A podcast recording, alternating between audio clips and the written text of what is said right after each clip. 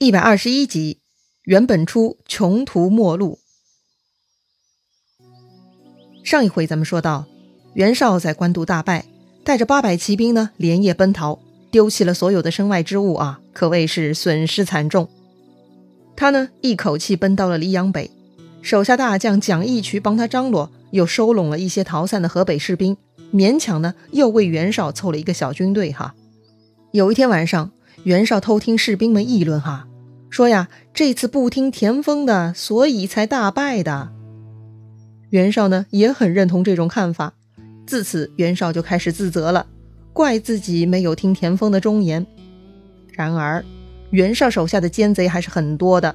这天呐，快到冀州界了，他半路遇到了庞纪。庞纪听说袁绍回军，特地带兵出来迎接袁绍的。袁绍看到庞纪呢，又开始感慨了。吾不听田丰之言，才导致这次失败。吾如今回去也不好意思见到这个人了。庞纪一听，不好，主公居然开始后悔不听田丰的话了。还记得吗？这次官渡之战，袁绍出兵前，田丰出来劝谏，就是庞纪在袁绍那儿煽风点火，说袁绍是仁义之士，而田丰口出狂言，那都是田丰的错。袁绍当时就是听了庞纪的挑唆，才把田丰给关起来的。所以，一旦袁绍对田丰心存愧疚，那田丰早晚就会重新回到第一谋臣的位置。那这么一来，庞纪就要被田丰给清算了。此刻，庞纪发现袁绍对田丰的态度有变化了，那就不能坐视不管了。赶紧，他又跳出来啊，说田丰的坏话了。这个庞纪啊，非常小人，他现编了一段谎话哈。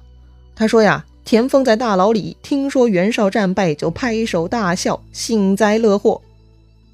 袁绍一听这话呀，大怒啊！他都懒得调查事实，立刻派人带上自己的宝剑，抢先去冀州的大牢里头杀掉田丰。哎，袁绍到底是有没有脑子呀？又或者说，庞纪的话呢，就是袁绍心里头的另外一个声音？袁绍之所以多次听庞纪的，其实也是追从了自己另一种邪恶的心声而已呀！哎呀，悲催的田丰啊！前几天袁绍官渡兵败的消息传到冀州，看守田丰的玉帝呢，就来恭喜田丰了。是啊，地球人都知道呀，田丰竭力反对这次出征，袁绍大败，正能够说明田丰的高明啊。但是田丰很了解袁绍，他对玉帝说呀。袁将军外宽而内忌，不念忠臣。如果他获胜了，自然大喜，或许还能赦免我。这回他战败了，必定羞愧，反而我是活不了了。哎，这么说，田丰还真的是挺了解袁绍的哈。可惜啊，他这么聪明的脑袋呢，却没有给自己考虑一条活路，总是傻乎乎的死命劝谏，就像是嫌自己的命太长一样。那个玉帝当然不相信了。在他这个工作层面啊，他是很难想象大老板袁绍会如此腹黑的。直到袁绍派的使者带着宝剑过来要砍掉田丰，那个玉帝呀才相信田丰说的。啊，果然呐，田先生才智过人，什么都知道呀。监狱里所有的人呐都为田丰落泪。田丰呢，田丰临死前不无悔悟的说呀：“大丈夫生于天地间。”不识其主而视之，是无志也。今日受死，夫何足惜？田丰的意思是呀，自己选择错误的主人而侍奉，就是自己脑残呐。所以这次受死，怪不得别人。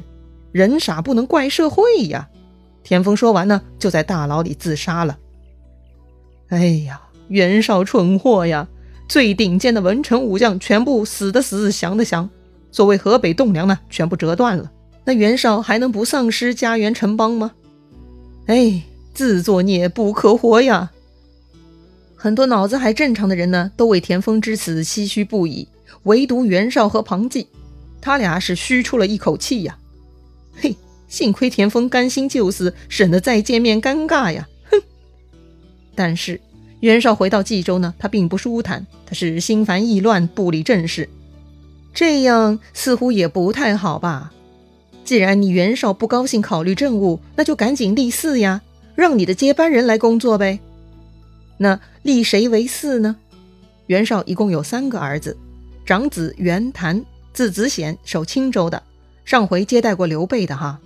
第二个儿子呢叫袁熙，熙熙攘攘的熙，字显义，他守在幽州。第三个儿子呢叫袁尚，这回陪袁绍从官渡逃出来的就是他了，字显甫，是袁绍第二个夫人刘氏生的。这个袁尚呢长得非常好啊，身材伟岸，样貌俊俏，袁绍是很喜欢他的，所以没让他出去守其他地盘，而是留守在自己的身边。这个老大、老二呢是死掉的前妻生的。老三是现任老婆生的，所以不用说了，现任老婆刘氏自然竭力劝袁绍立老三为继承人了。袁绍呢有些犹豫啊，毕竟呢在古代是尊嫡立长的，所以继承人首先就是嫡长子。但是除了老婆怂恿呢，袁绍自己也喜欢老三呢，那咋办呢？于是袁绍呢就召集部下来商议了。那此时能够亲近袁绍的也就四个人了哈：沈佩、庞纪。兴平、郭图，其中呢，沈佩和庞纪是辅佐老三袁尚的，兴平、郭图呢是辅佐老大袁谭的。呃，这就是两个阵营了哈，二对二，这怎么可能商议出结果呢？当然了啊，最重要的一票呢在袁绍自己手里，他召集部下呢也是想听听多方意见啊，把各方面都考虑周全了而已。于是呢，这一天他们五个人就坐到一起商议了。袁绍呢首先表态。说呀，长子袁谭个性太刚烈，又好杀戮，不适合当领导。老二袁熙呢，性格懦弱，难成大事。只有老三袁尚有英雄气概，礼贤进士。所以我想册立老三，大家觉得如何呀？什么？你要废长立幼？这太不合适了。袁谭这一派的郭图啊，就第一个站出来了。主公啊！废长立幼容易出问题呀！如今敌兵压境，如果再闹出父子兄弟自相争乱，那就更不好了。所以郭图的意见就是，请袁绍啊专注于抵抗曹操，册立继承人立嗣之事也不用太着急嘛，以后再说了。袁绍听听，哎，也有道理哈。毕竟嫡庶尊卑是古来之礼，就是一个自动排队系统。乱了长幼尊卑呢，就好比打乱了排队秩序哈。一旦有人插队，自然会有不服气的站出来的喽。同样呢，也会有想搞事儿的趁机过来指手画脚。你们这里有人插队是吧？好，我来替你们收拾害群之马。哎，说是来帮忙的，其实呢，就是来趁机捡便宜，甚至来吃人的。所以，不到万不得已呢，千万不能随意打乱秩序啊。好在呢，这件事情还算秘密哈。袁绍的儿子们也不知情哈，所以呢，很快儿子们都陆陆续续赶到冀州来为老爸助战了。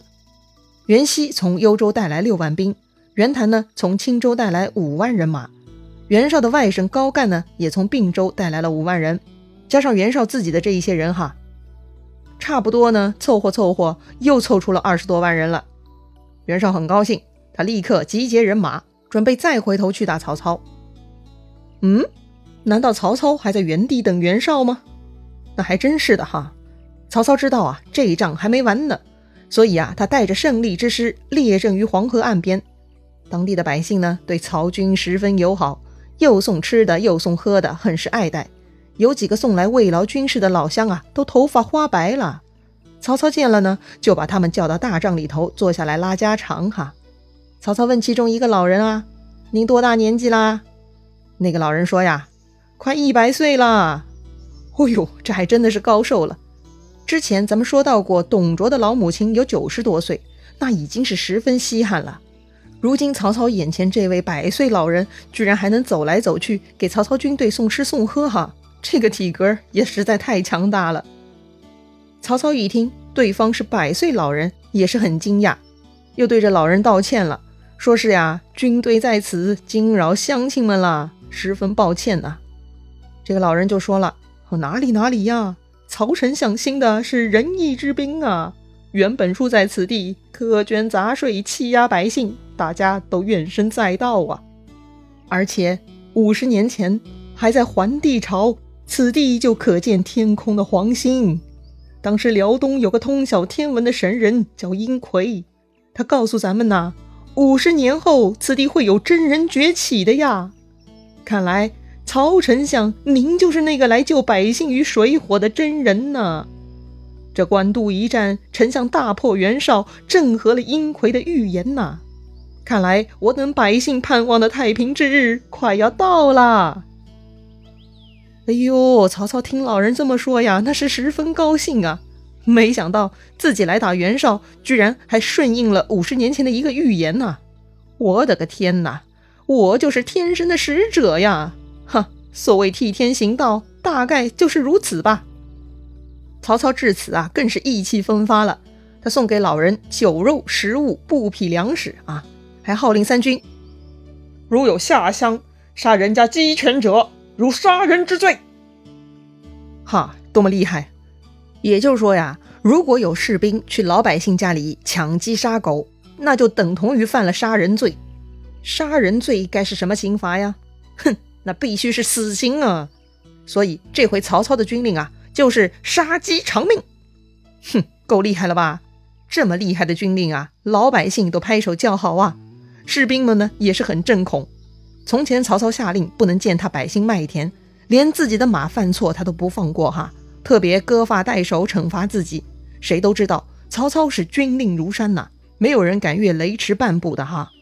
看着这样的大好形势呢，曹操是非常高兴，于是军民一心，形势一片大好。这天呢，下面来报说是袁绍带大军又杀回来了，说是有二三十万军马已经在仓亭下寨了。这个仓亭呢，就在今天山东阳谷县北边的黄河渡口哈。这个渡口呢，是当时南北通行黄河的重要关口了。说白了呢，那就是占住了咽喉要地，双方要一决雌雄了。曹操本来就列兵布阵在黄河边上，既然袁绍来了，那第二天就两军对阵了呗。老规矩哈，开场呢先要打个招呼。曹操率先开口了：“本初计穷力尽，何尚不思投降？只待刀临项上，悔无及矣。”曹操这话啥意思呀？他说呢，本初啊，你已经黔驴技穷了，已经没辙了，兵力也几乎完蛋了，为啥还不投降呢？别那么死硬了呀！等刀架到你脖子上，你后悔就来不及喽。哎呦，袁绍看曹操小人得志的模样，气的是不想回话呀，直接转身问身后众人：“哈，谁敢出马？”这个时候呢？袁绍最爱的小儿子，那个袁尚就冒出来了。他肯定知道老爸想册立自己的事情嘛，他老妈刘氏肯定透露给儿子了呀。所以袁尚呢，就得把握好所有展示自己的机会啊。他也顾不得战场凶险哈，袁尚就挥舞双刀，飞马冲进了阵中。曹操不认识袁尚啊，还以为袁绍又得了什么年轻英雄呢，正在跟手下议论这个人呢。徐晃的部将史涣就挺枪出营了。也不知道是这个史涣呐跟袁尚有仇呢，还是想欺负人家年轻哈。总之，这个史涣居然自说自话当了先锋，曹操就是想把他叫回来也来不及了，只能任凭他们厮杀了。要说史涣这个人呢，还真的不太出名哈。上一回提到他呢，是他跟徐晃一起带了一千兵截杀了袁绍运粮的韩猛哈。那一战呢，确实是以小博大的胜仗，但是史涣的武功到底如何，咱也不知道啊。